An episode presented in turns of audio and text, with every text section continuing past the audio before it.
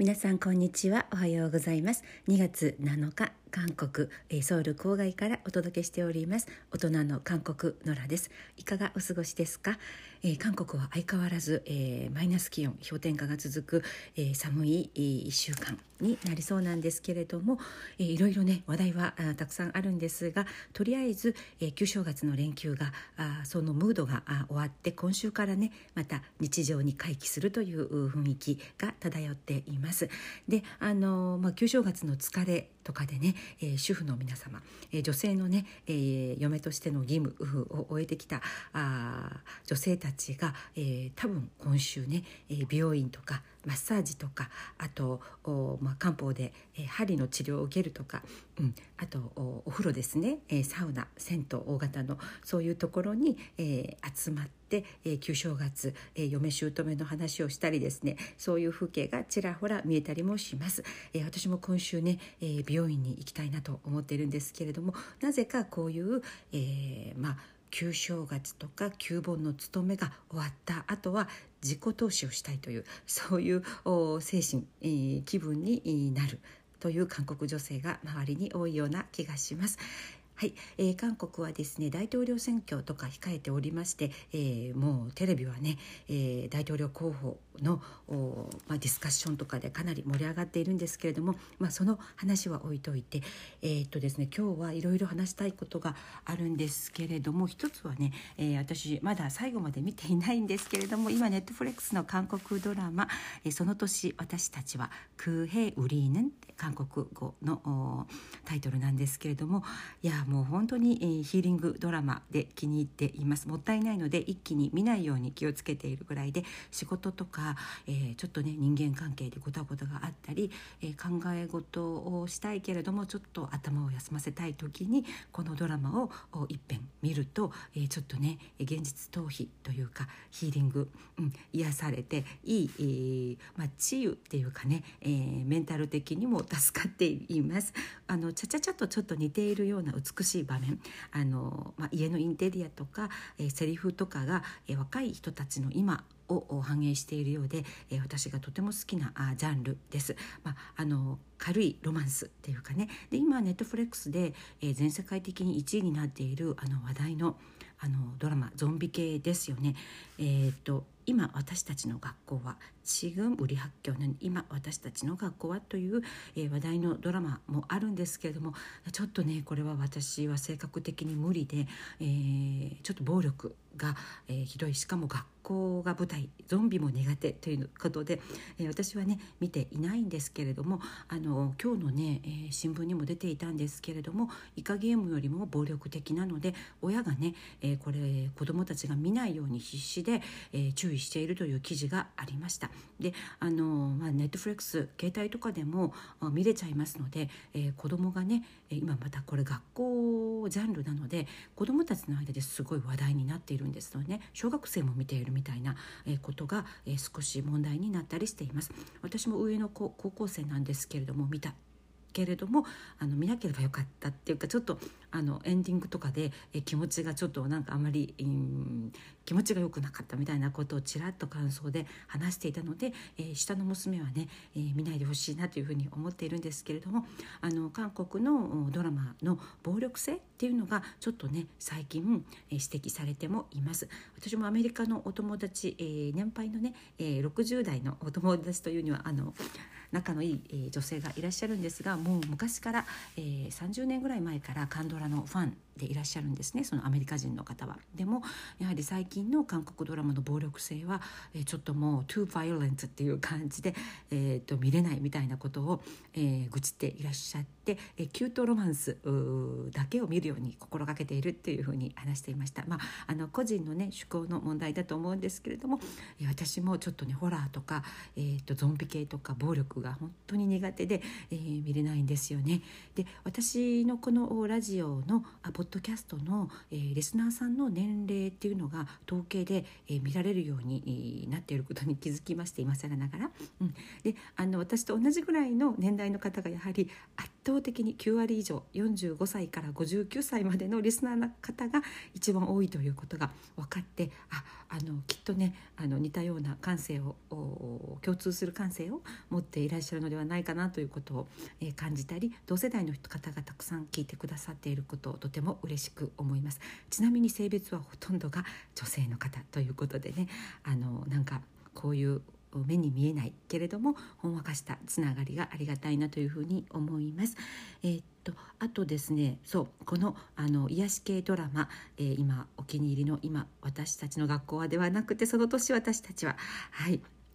であのこのドラマの作家あドラマ作家さんのインタビューが数日前に、えー、新聞で、えー、特集されていたんですね。新聞の記事になっていました。であのすごく若くて美しい作家さんでこれもこれですごく驚いて新鮮でしたね。なんと29歳のいいなうんというね、えー、ドラマ作家の方なんですね。で、えー、なんと長編ドラマの作家長編ドラマを書いたのは、えー、今回が初めてということでわすごいなと思い思いました。2016年にウェブドラマを書いたことがあるんですけれどもこういう長編のドラマのを台本を書くのは初めてということでね2020年から書き始めたということでインタビューされていたんですけれどもいやあのこの作家さんの素敵な雰囲気がドラマの雰囲気とぴったりで、えー、ついついあのじっくり読んでしまったんですけれども、えーと、ちなみに、えーと、グローバルではこのドラマ9位まで、えー、行ってであと、えー、韓国香港インドネシアフィリピン台湾ベトナムなどの東南アジアでは1位を記録したそうですね。うんえーと、そしてこのドラマ作家さん、うん、の自分のね、えー、個人的な経験談があちこちに、えー、入っているということをインタビューで、えー、答えていらっしゃいました例えば、え、第6回で、えー、主人公の海がお父さんにこう置いて行かれる瞬間その場面も自分の経験ということであの本当に置いていかれたわけじゃないんですけれども一瞬ね、えー、子供の時にお父さんがロクサンビルディングという、えー、高い、ビル韓国でね、えー、一時は韓国最高の高さのビルだったんですけれどもあのそれが何階まであるのかあ正確に数えるためには寝転がって数えてえなくてはいけないという言われて、えー、本当にね寝転んで、えー、ビルの高さを数えていたらお父さんが一瞬いなくなったそうなんですねでその時も本当に怖くてびっくりして今でも忘れられない記憶ということで、えー、その、うん、シーンをドラマにも生かしたみたいなことをね、え言っていました。えーとですね、そういう時の衝撃っていうのをね、えー、運意の心表現する時に生かしたと話していました。あとですね普通、うん、ドラマの台本を書くのが、え早朝だそうなんですね。早起きして、えー、朝すごく早く、えー、に作業をするそうなんですけれどもそういう作家としての自分の姿を海に反映したということもね、えー、答えていました。それから、えー、ドラマをコツコツコツコツ準備してきたその秘訣っていうのは、えー、普段からメモと日記をたくさん書くということでね、えー、メモと日記をたくさん書きながら最近の若い人たちの会話や言葉遣いをずっとメモをして、えー、そういう言葉で、えー、生きた言葉で台本を書いたというふうにね、うん、あなるほどって。ですからあのとてもねセリフが生きているっていうか若い方たちの感性が、えー、セリフにとても反映されていて私はこのセリフが素敵なドラマがやっぱり、えー、好きだなと思いました。セリフが美しかったりそのセリフの韓国語が、えー、今っぽかったり若い人たちの感性をぴったり表す、えー、そういうねドラマが私は個人的に、えー、惹かれるなと思いました。あとですね、えー、このドラマを見てたくさんの方々が自分の話を見るようだった癒された慰められたというメッセージをこの作家さんたくさんいただいたそうです。で誰にとっても忘れられない1年っていうのがあるけれども自分にとってはこのドラマのヒットの今年がね、えー、忘れられない年になるということでねインタビューを締めくくっていました。はい。えーと、もうね最終回25日だったかな？最終回も終わったんですよね。えー、っと、うん、私はまだ見ていないんですけれども大切にね、えー、一遍ずつあの一気見しないように、はい、見ていきたいと思います。またこういうねヒーリング系のキュートロマンス系、うん、感性的なドラマが、えー、いい作品が出てほしいなと思います、えー、特に20代から40代、えー、幅広い世代の気持ちをつかんだというふうに高く評価されています29歳のこの作家さんドラマ作家さんの今後のね活躍にも期待したいなというふうに思います。はい、えーと、あとですね、えー、このドラマの台本が出ていて今ねベストセラーにもなっているんですよね。台本集、えー、最近韓国では、うん、ヒットしたドラマがその大本集としてね出版されるっていうことが流行っておりまして、うん、あのその年私たちはのこの大本集もすでに出版されているんですけれどもベストセラーの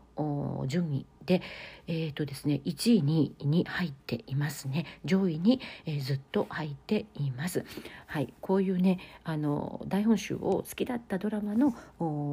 大本集を買ってコレクションしたいというね、えー、若い世代もたくさん増えているようですね。えー、まあ、じっくり読むということもあるんでしょうけれどもドラマで感じた感動とか、えときめきを、え忘れたくない。意外と忘れちゃったりしますのでこの大本集またあの素敵なんですよね。デザインもね、えー、本を、まあ、本棚に入れておいてそのドラマを見た時の感性を忘れたくないという、うん、若い人たちのこういう